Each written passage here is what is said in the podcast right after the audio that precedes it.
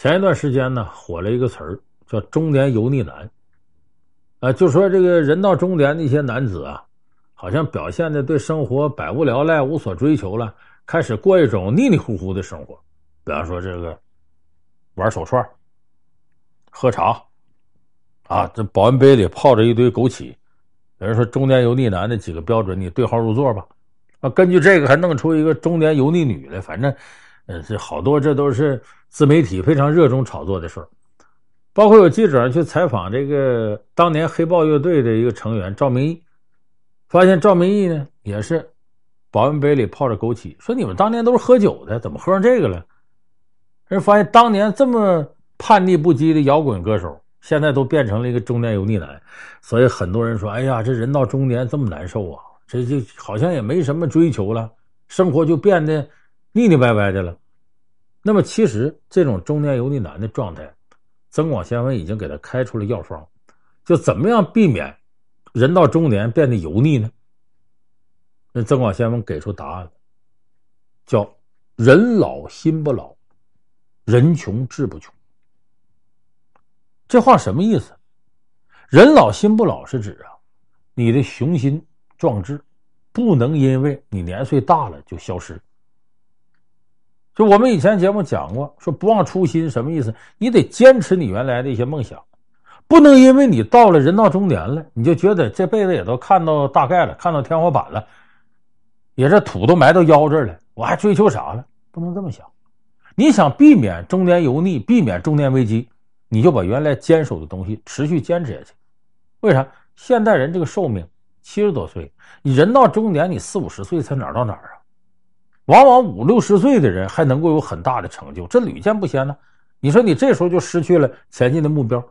所谓“人老心不老”，是指你目标要目标常在。那么“人穷志不穷”呢？很多人理解这句话理解成自己呀、啊，这个比较没钱、穷困。我告诉大家，穷是穷，贫是贫，不一样。我们所说的没钱是贫，在过去，穷是什么呢？走窄了，穷尽了。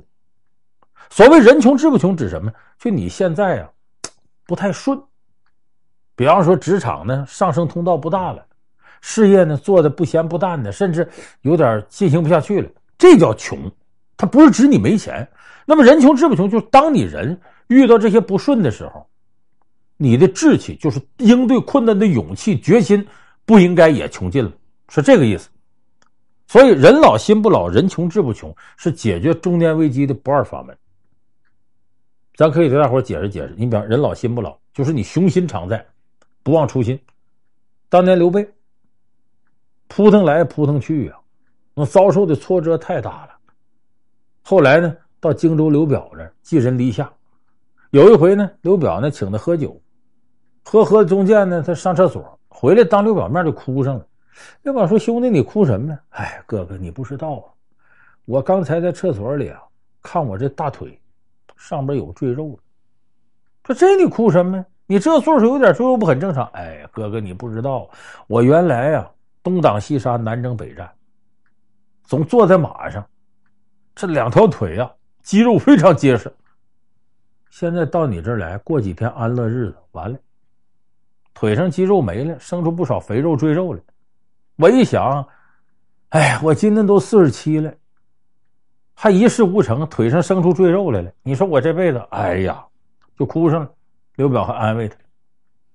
这刘备什么？刘备感到自己呀、壮志雄心已经被岁月消磨差不多了。但是刘备，你看他哭是哭，他这一哭呢，征得刘表的同情，同时也是警醒自己不忘初心。人家接下来人可不是说我拉倒吧，我都这岁数了，我我我干脆吧，我就减点肥，好好过日子。不是，人刘备之后就干嘛？三顾茅庐请诸葛亮出山，然后弃邪也走樊城，拜当阳，奔夏口，孙刘联军，最后赤壁大战。刘备最后得了荆州之后，直接入蜀，获得益州，然后向北打压汉中，成一代霸业，建立了蜀国。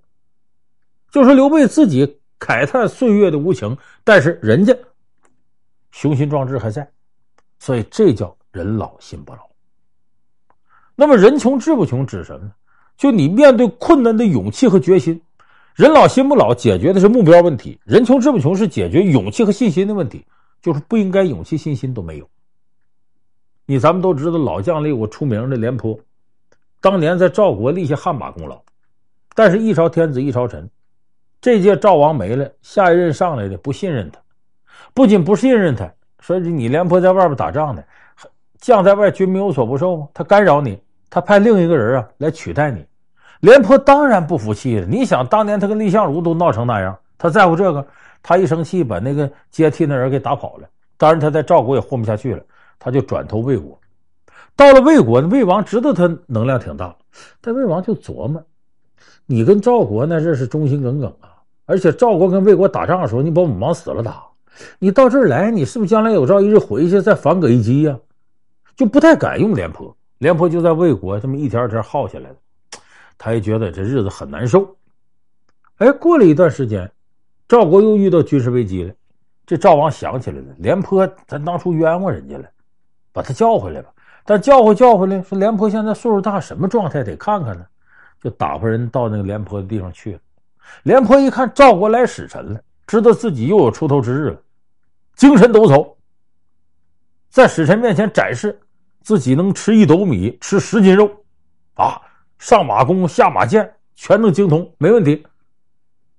结果这使臣回去怎么汇报的？赵王问说：“廉颇什么状态？”哎呀，老头倒挺能吃，跟我吃一顿饭，出去上厕所上三回，一饭三遗失，就吃一顿饭出去拉了三回，意思肠胃不行，身体也不行。说怎么这使者黑白颠倒呢？因为廉颇在这个赵国呀有个仇人叫郭开，这郭开呢最后呢，呃，在赵国当了大官，他怕把廉颇整回对自己不利。所以买通这使臣说瞎话，结果这不廉颇就没回去吗？没回去，廉颇也总觉得你说我应该回赵国，叶落归根吗？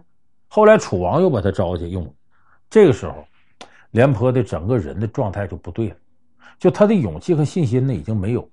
其实他最该做的是什么呢？通过自己的努力跟赵王联系上，告诉自己的状况，给自己再争取一个机会。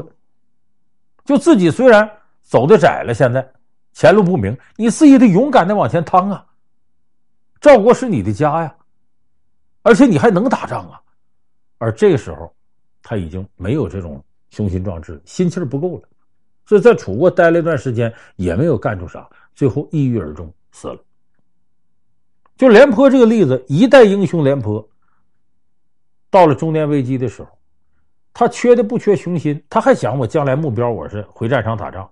但是他已经没有了这种壮志，就是勇气跟决心都不够了。你得为这事得干呐，你别怕困难了。他有点躲闪了，觉得赵王不信任他，他没有自信了。所以这是我们说人穷志不穷，这个穷在这儿。那么这方面有典型的例子呢？咱们现在大家说吃方便面，这方便面是怎么来的？方便面创始是个日本人，叫安藤百福。这个人在二战期间也是遭了不少罪。二战之后搞一个公司呢，最后还因为税务问题呢，把他抓起来，在监狱里待两年。放出之后，他已经四十八岁了。就是自己过去干那些事儿啊，一看也都走不通了。所以有人说，中年危机是什么呢？你搬个梯子上墙，都上到顶了，发现这搭墙搭错了，此路不通，怎么办？你毅然决然得下来，赶紧换另一个墙，把梯子搬过去。安藤百福。